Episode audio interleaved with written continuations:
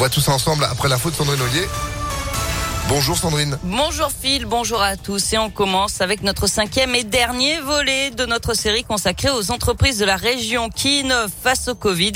Et aujourd'hui, direction Grenoble, l'entreprise Graphil révolutionne le Gra- test... Graphil. Graphil, exactement, révolutionne le test antigénique en le rendant numérique. La différence, le liquide est en contact avec un capteur connecté. Plus besoin d'attendre que le réactif fasse apparaître un deuxième trait sur la bandelette. La puce interprète directement le résultat en seulement trois minutes. Positif ou négatif, la réponse est ensuite collectée dans une application pour smartphone en utilisant la technologie du sans contact comme une carte bancaire. Les détails avec Vincent Bouchia, le PDG de Graphil. La numérisation d'une bandelette de test automatique fait gagner du temps à deux niveaux. D'une part, à la réaction euh, de reconnaissance biochimique et d'autre part, en permettant d'éviter la prise de données manuelles, telle qu'elle est faite aujourd'hui en pharmacie, par exemple, pour la génération du Puisque le résultat va être euh, réalisé rapidement et de manière automatique et générer un objet comme un, jeton. Ce jeton permettra de passer rapidement euh, un portique d'accès, par exemple, pour une salle d'embarquement. Tout ça pourra être fait avec euh, l'objet numérique réalisé par le test. Et avec le Test and Pass, Graphil a été la seule entreprise française à recevoir le premier prix de l'innovation au CES de Las Vegas début janvier. Graphil cherche maintenant des fonds pour produire en très grand volume la technologie avec un impact écologique réduit. Dans l'actualité également, il dégrade un bus et insulte le conducteur. Un homme de 45 ans était jugé hier en comparution immédiate. Mercredi soir, cet individu a vu rouge quand le chauffeur lui a demandé d'arrêter de boire de l'alcool dans le bus Cours Lafayette dans le 6e arrondissement.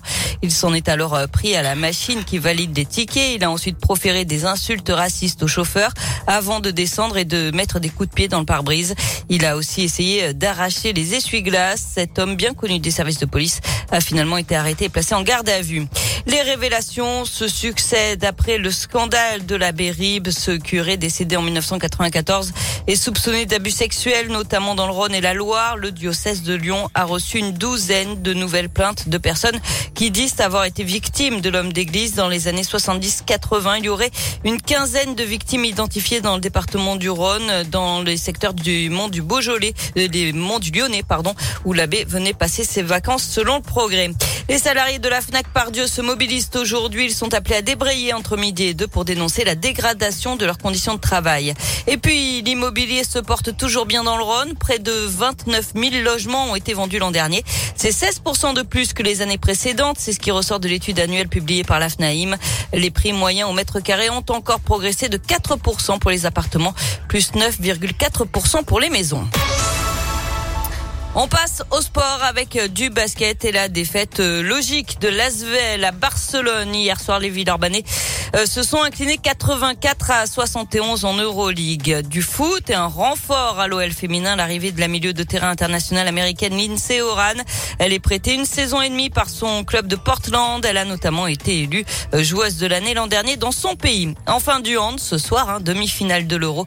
L'équipe de France affronte la Suède. C'est à 20h30. L'autre demi opposera le Danemark à l'Espagne. Et allez les bleus, merci beaucoup Sandrine pour l'actu qui continue sur impactfm.fr. Vous êtes de retour à 8h. À tout à l'heure. tout à l'heure. Météolion.net